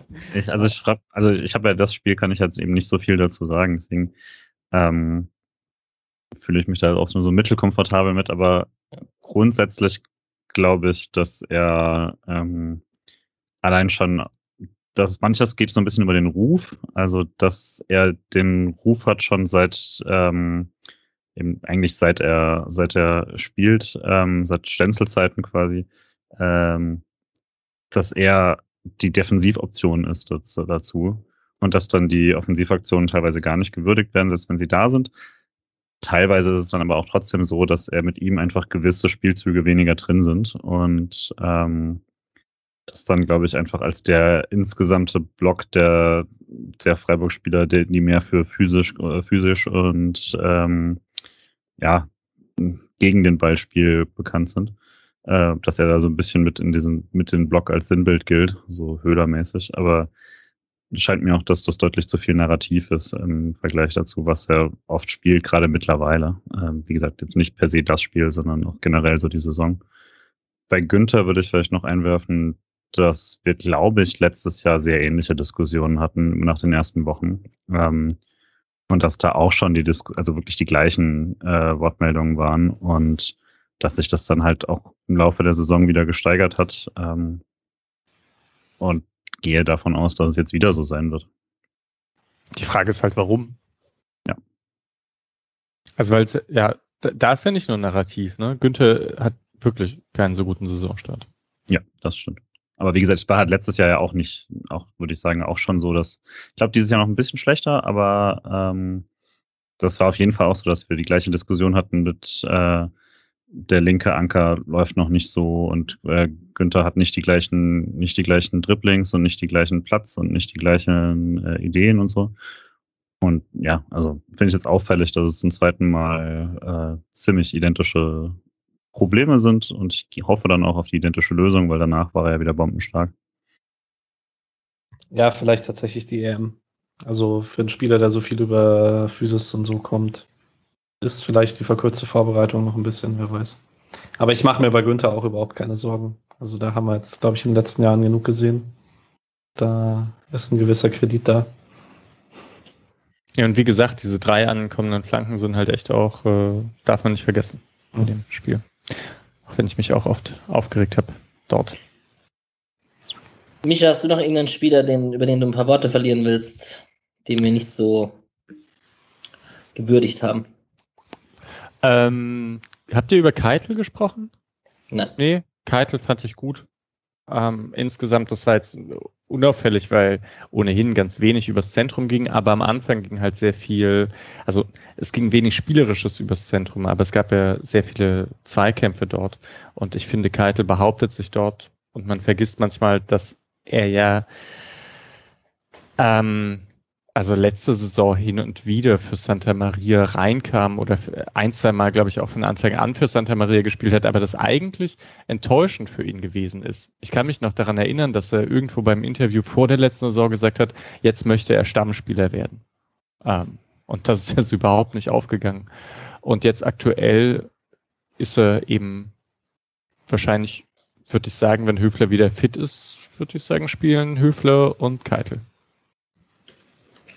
Ja, nicht groß abgefallen steht bei mir auch und das ist vielleicht die beste Erkenntnis. Also das ist schon ganz gut, dass er da auch zur Spielpraxis kommt.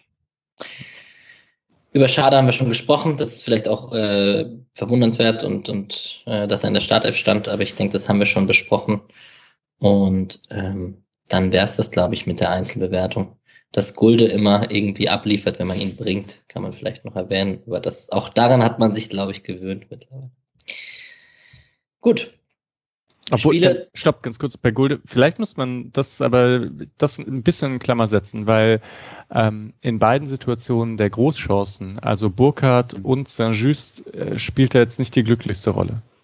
Also beides Mal steht er halt im anderen Spieler so im Weg, dass da nicht, ja, ja das, das nicht gut verteidigt wird. Aber es sind halt einzelne Situationen, das ist so das Problem. Ne? Es sind halt äh, zwei Situationen, 90 Minuten. Das passiert auch. Alright, dann bräuchte ich einen Spieler des Spiels. Ich würde sagen, von, der Wichtigkeit, von den Wichtigkeit der Aktionen her Flecken, aber ich habe mir über das ganze Spiel hinweg in allen Notizen sticht immer wieder Lienhardt raus, weswegen ich auch Lienhardt nehme tatsächlich. Das finde ich gut, dann kann ich Flecken nehmen. Das, das fand ich sehr eindeutig. Das ist bei mir genauso. Mit der gleichen Argumentation. Und Julia nimmt auch Flecken? Ja. Voll gut, Patrick. Immerhin einer, der nicht. Habe ich letzte Woche mit Chichos auch gemacht. Hat er Apropos Zichos, was, warum eigentlich Noah Weishaupt nicht dabei? Äh, ja, wegen Körperlichkeit. Ähm, das stimmt. Das wäre natürlich der, das der größte Witz gewesen, dann Weishaupt noch mit, mit, zu, mit reinzustellen. Ja. Aber schade. Er musste einen Elfmeter rausholen gegen die Drittliga-Verteidiger, die zu langsam für ihn sind. Ja, habe ich auch noch gesehen. Aber da, ja, schade. Ich fand die Story halt ziemlich cool mit Noah Weishaupt und ich hätte mich gefreut, den nochmal zu sehen. Vielleicht ja nächste Woche. Alright. Ähm, statistisch haben wir schon ein bisschen über die Fouls gesprochen. Ich weiß nicht, ob ihr eine Statistik habt, die besonders auffällig ist. Über den Ballbesitz hat Michael vorhin schon gesprochen, dass man, dass es gegen Mainz nicht untypisch ist, da ein bisschen mehr zu haben. Und ähm, ansonsten kann man wahrscheinlich als Freiburg in diesem Spiel dann am Ende doch mit diesem Unentschieden leben. Und fünf Spiele in Folge, das ist schon zweimal gelungen übrigens. Sorry, darf ich doch ein letztes Fazit zum Spiel? Unbedingt. Äh, ich weiß, wir machen lang. Aber was ich sagen wollte mit dem, ich fand es auch kein gutes Spiel, aber das lag halt schon auch an Mainz im Sinne von, also die machen ja auch kein gutes Spiel die machen ja spielerisch nichts dafür. Und das, finde ich, geht dann in dieser Betrachtung manchmal so ein bisschen unter, dass die überhaupt kein konstruktives Aufbauspiel haben, aber das wird gelobt bei denen irgendwie. Und ja, jetzt äh, bei Freiburg eben nicht. So. Aber du hast voll recht. Ja. Also die PK habe ich mir auch noch aufgeschrieben, dass Svensson halt sehr unzufrieden ist. Und mhm. da gehört ja logischerweise dann auch eine Freiburger Leistung dazu irgendwo. Ja. Toll. Man, das hätte ich den Take hätte ich am Anfang bringen sollen. Äh, egal, ja. Gut. All gut. Ähm, 2000, 2001 und 2004, 2005 blieb man die ersten fünf Spiele ungeschlagen. Eine Saison, Patrick, hast du mal erwähnt, was ist dann passiert? Äh, 04, 05 hat man danach dann in der Winterpause so Leute wie Samuel Kuyu, Andreas Ibertsberger und so weiter geholt und ist mit 18 Punkten abgestiegen. Hervorragend. Ich halte das nicht für sehr wahrscheinlich, zumal man damals auch ähm, also man hatte einen Sieg und vier Unentschieden. Da ist jetzt, man hat jetzt zweimal gewonnen dieses Jahr. Und ja, keine Ahnung. Man hat damals so richtige Freakspiele, hat das Freakspiel gewonnen mit, äh, glaube ich, einem Torschuss in Wolfsburg. Das oh, Regie Dorn. Regie Dorn als Joker trifft, genau. Geil, das wusste ich noch. Da war man chronisch äh, schlecht in der genau. in Auswärtsspielen. Genau. Ja, sehr gut. Richtig. Richtige also, Kindheitserinnerung. Sorry fürs Unterbrechen. Nö, alles gut. Aber das, da, da weiß ich sogar, wo ich es mit meiner Oma im Wohnzimmer, wo ich saß mit meinen 14 Lenzen. Tatsächlich. Ja. Gut. Ja. Bundesliga. Spieltag 5. Was liegt euch auf dem Herzen? Außer so ein langweiliges 7-0 von Bayern gegen Bochum, was irgendwie schon irgendwie langweilig ist. Ja, Hertha mogelt sich mit gegen Bochum und Fürth zu sechs Punkten. Ja. Ähm, bin mal gespannt, ob die daraus irgendwas ziehen können. Ist ja manchmal so, dass wenn man zwei Spiele gewinnt, dass man dann das Gefühl hat, äh, jetzt geht was und dann geht wirklich was, aber irgendwie glaube ich nicht dran. Also Hertha hat ja jetzt nicht mal mehr einen guten Kader. Mhm. Wir haben einen 1 zu 0 ersten Saisonsieg von Augsburg gegen Gladbach. Da sprechen wir am Ende der Folge nochmal drüber, weil die ja unser nächster Gegner sind. Köln schlägt sich gut gegen Leipzig mit einem 1 zu 1. Also Baumgart und Köln, das scheint auch ganz gut zu klappen momentan. Obwohl er jetzt ein bisschen arg. Ja, also bei Leipzig bin ich tatsächlich gespannt, weil ich da noch nicht so richtig sehe, wo es hingeht. Ähm, die spielen nächste Woche gegen Hertha. Das sind so die zwei Mannschaften, die ich aktuell so gar nicht einschätzen kann. Das äh, mal schauen, ob das Spiel ein bisschen Aufschluss gibt. Hm. Baumgart wird mir jetzt langsam ein bisschen zu arg gehypt, weil, das jetzt auch nichts Krasses ist, was der macht oder so. Äh, ja. Aber also ich würde mir die Mütze holen als kein Fan auf jeden Fall. Das würde ich auch machen. Ja, das stimmt. Ja. Ja, und Leverkusen und Dortmund mit relativ souveränen Siegen in Stuttgart und gegen Union. Was ich euch fragen wollte, denkt nicht ihr, so souverän, Micha? denkt ihr, Stuttgart muss sich Sorgen machen, wenn die Verletzten nicht zurückkommen? Also, ja, ich würde auch sagen, man sieht langsam bei Stuttgart, und ich habe mir das letzte Saison schon ein bisschen gedacht, ähm, dass eine mutige Spielweise eben auch nach hinten losgehen kann. Also, wenn dann nicht alles perfekt klappt, und das Pressing dann nicht ganz so sauber ist und man nach vorne dann eben vielleicht selten in Führung geht und dann unter Druck gerät, dass man dann einfach ein paar Spiele verlieren kann. Und die Sachen sind immer noch ganz gut, die die spielen. Also und Sosa finde ich langsam, dass der halt wirklich konstant gut ist, dass der nicht nur flankt, sondern jetzt auch dribbelt und so weiter. Mit Mamouche hat man einen ganz guten Griff gelandet Mangala kommt zurück, jetzt so langsam, aber war ewig verletzt, braucht ein bisschen. Endo ist weiterhin gut. Und die Innenverteidigung, das ist vielleicht ein Problem, dass die gerade etwas außer Form ist, weil ähm, Stuttgart dann eben doch recht viel einfach mit Restverteidigung macht. Und wenn die individuell nicht perfekt drauf sind, dann, ähm, ja, dann kassiert man halt mal ein paar Tore. Ja. Und Leverkusen, rote Karte Andrichs halt äh, stark. Ich finde den ja echt super, aber der ist auch ein bisschen also drüber manchmal.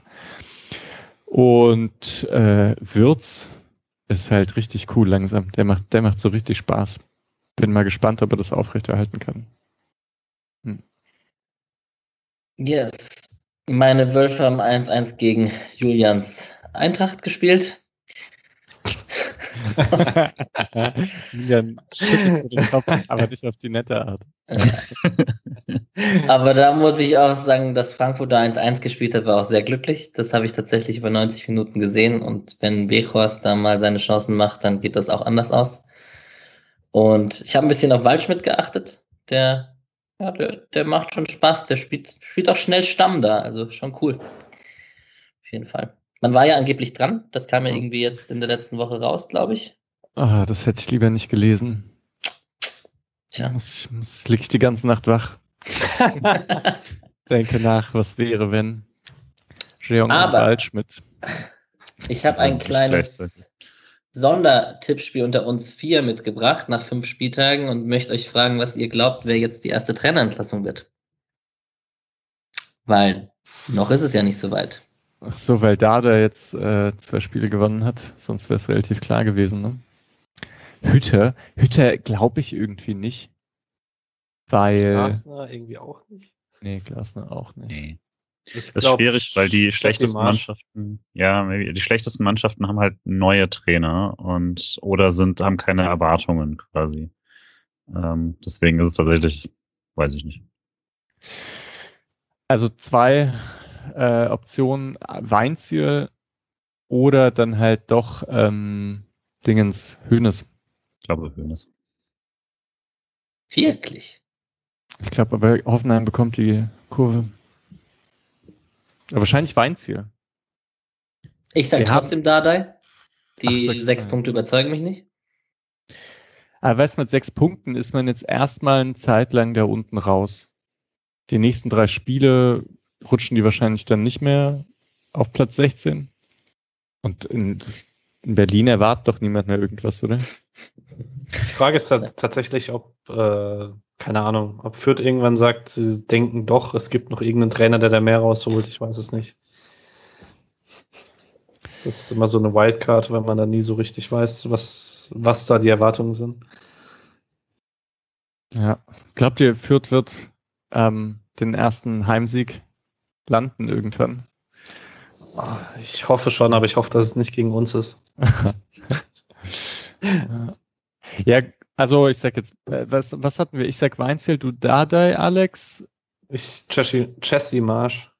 Marsch. Und zwar am achten Spieltag nach einer Niederlage in Freiburg. Hm. Ah, stark. Hm. Ich nehme Höhnes. Das, das ist doch interessant. Ja. Gut. Und dann übergebe ich den Staffelstab an Patrick, der was über die Leihspieler und die anderen Mannschaften kurz erzählt. Genau, ich mach's schnell. Wir sind ja fast bei anderthalb Stunden. Ähm, bei einem 0-0 gegen Mainz ist ja klar. Wobei da war noch Vorgeplänkel dabei und die erste ja. Aufnahme und so. Ja, ja egal. Ja.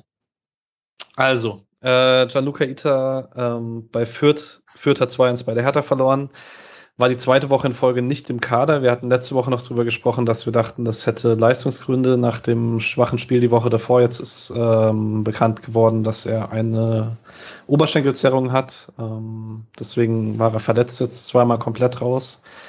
Dennoch schwierigerer Stand jetzt gegen Jetro Willems. Äh, Marvin Pieringer wurde für Schalke eingewechselt in der 72. Minute. Die haben dann direkt, er war 10 Sekunden auf dem Feld und Palsson hat die rote Karte bekommen, deswegen undankbare Einwechslung. Äh, Schalke hat daraufhin 2-1 verloren gegen Karlsruhe. Pieringer mit einem Keeper, also hat noch eine Torchance vorbereitet für Bülter, ähm, ein paar Zweikämpfe geführt, aber keine eigenen Toraktionen. Tempelmann ähm, mit einem 1-0-Sieg gegen Rostock wieder von Anfang an, ist jetzt aktuell festgespielt im Mittelfeldzentrum, hat diesmal sogar mit Kraus und, und Nürnberger gespielt, also Geist diesmal auf der Bank, was ich persönlich am liebsten sehe. Ich gucke tatsächlich relativ viel Nürnberg und Geist ist ganz gut für die zweite Liga, aber es ist halt echt langsam und das ist so ein bisschen Standfußball. Es macht, er macht mich immer wahnsinnig, deswegen bin ich froh, wenn Geist nicht spielt. Ähm, Carlo Bucalfa fiel verletzt aus beim 1-1 in Düsseldorf mit Regensburg. Ähm, Gab es heute bei Instagram Bilder, wie er mit äh, Kopfhelm wieder ins Training eingestiegen ist, also scheinbar irgendeine Kopfverletzung. Und Niklas Tiede hat mit ähm, SC Verl in der dritten Liga 2-0 verloren gegen Kaiserslautern. Wenn man sich da den Spielbericht durchliest, dann sieht man, dass Tide verantwortlich dafür war, dass das Ganze nicht 4 oder 5-0 ausgegangen ist, hat daraufhin auch eine ziemlich gute Note beim Kicker bekommen. Die Frauen haben letzte Woche gespielt, während wir aufgenommen haben, haben dann erwartungsgemäß 4-0 verloren bei Bayern München. Ähm, diese Woche und nächste Woche ist Pause. Dann geht es am 2. Oktober gegen Wolfsburg.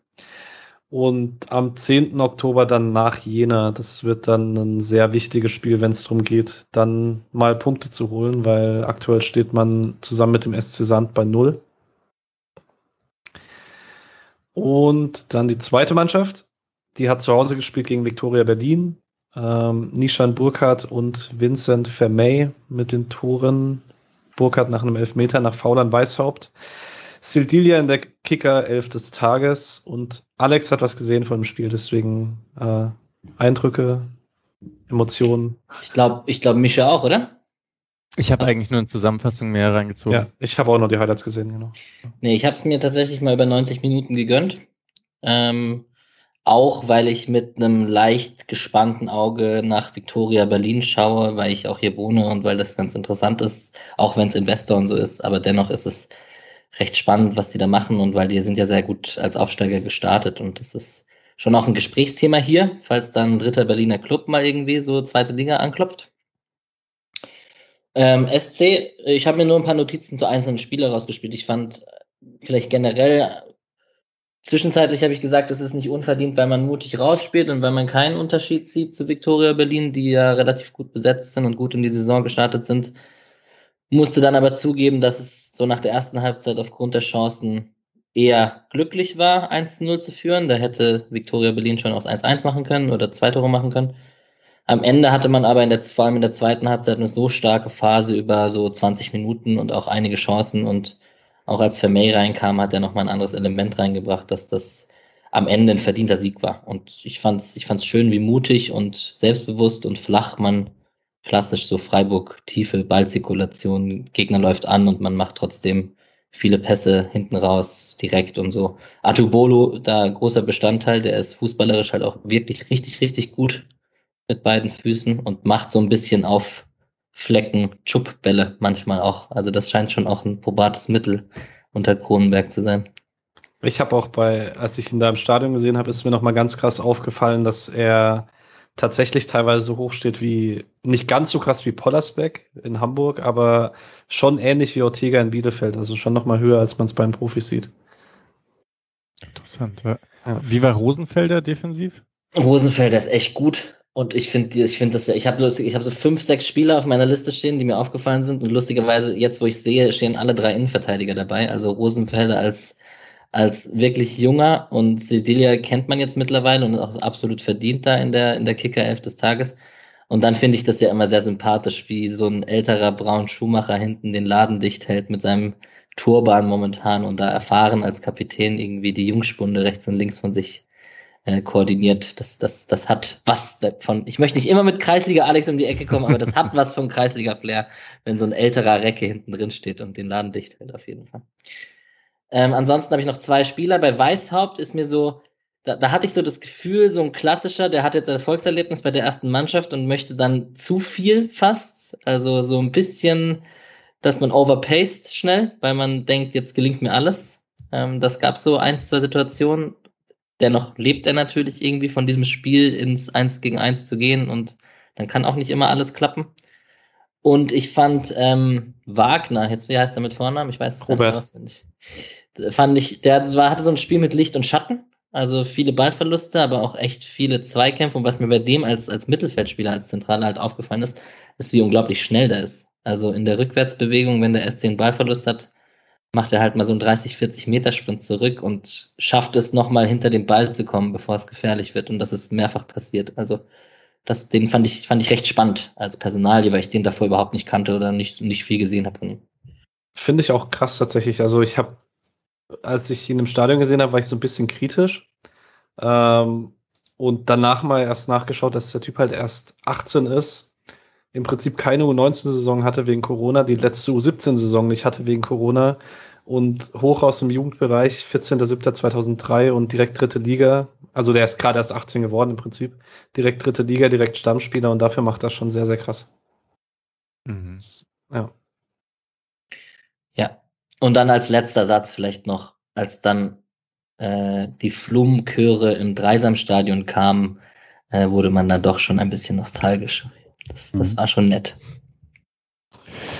Also ich muss auch wirklich das nächste Mal, wenn ich äh, unten in La bin, muss ich mal schauen, dass ich ins Dreisamstadion komme zu Freiburg 2. Das ist schon eine coole Option.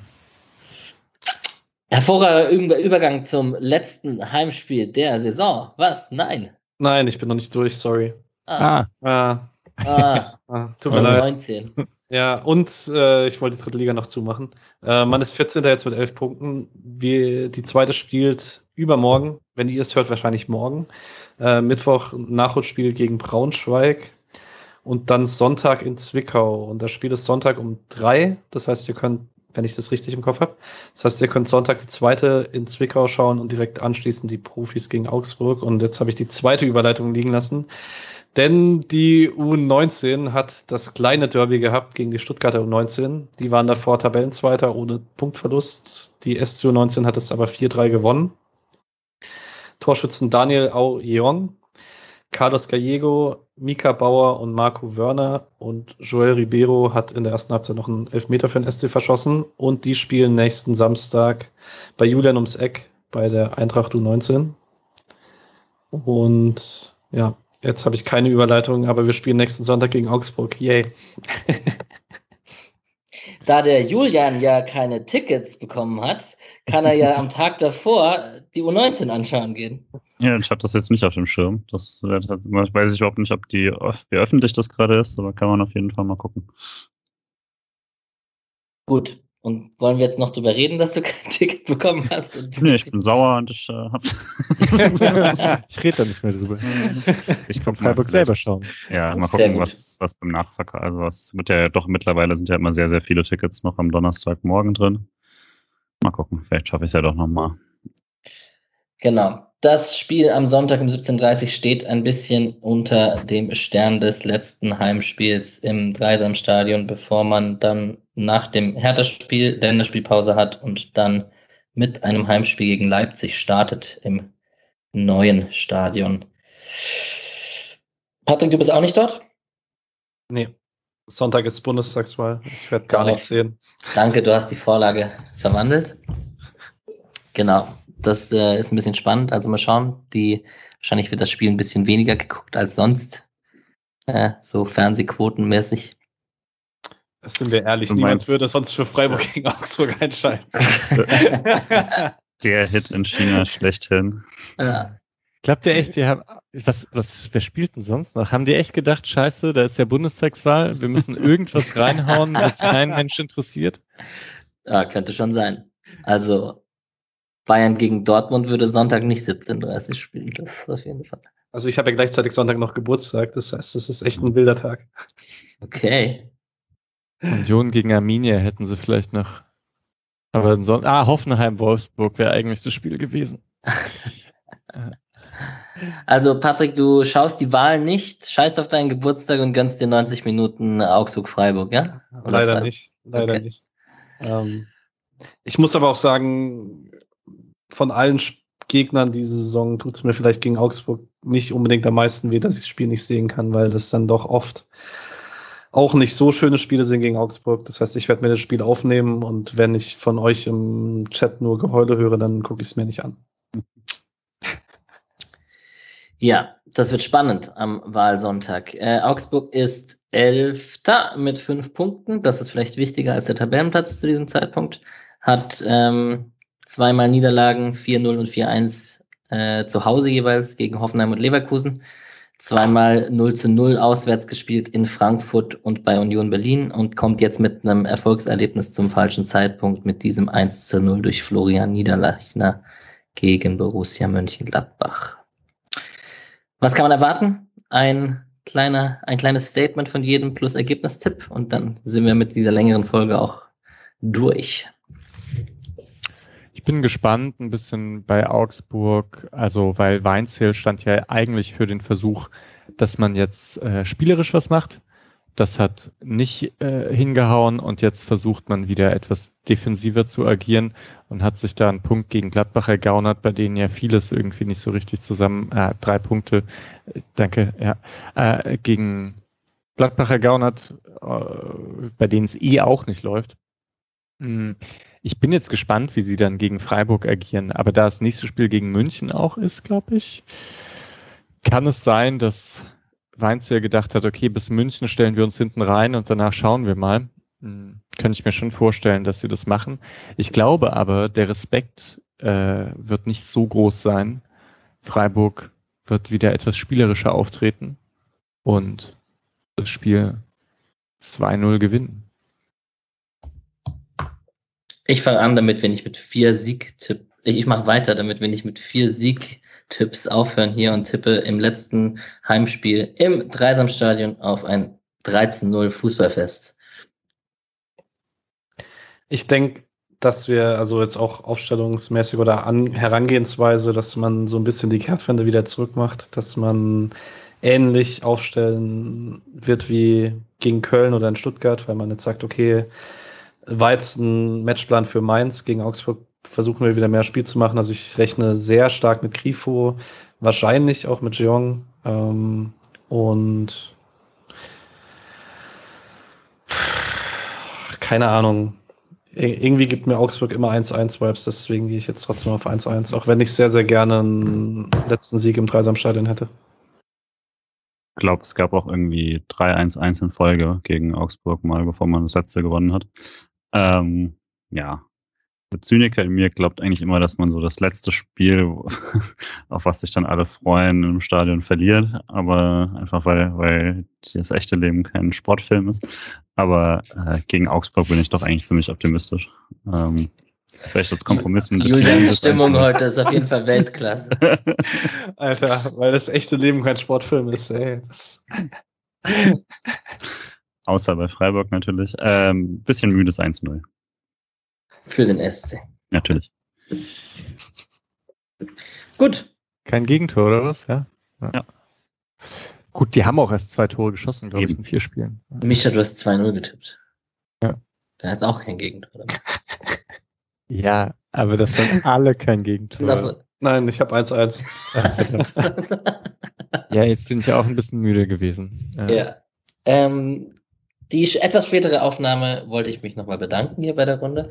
Und ähm, wir sagen äh, gute Nacht, guten Morgen, je nachdem, schönen Tag noch. Und ähm, hören uns nächste Woche, da wird es ein bisschen spannend, wie wir aufnehmen, weil bei uns fängt jetzt ein bisschen die Urlaubszeit an. Aber wir werden es sicherlich hinbekommen, irgendwie in irgendeiner Form, in irgendeiner Konstellation aufzunehmen. Tschüss, ihr drei. Schön war's. Ciao. Tschüss. Ciao.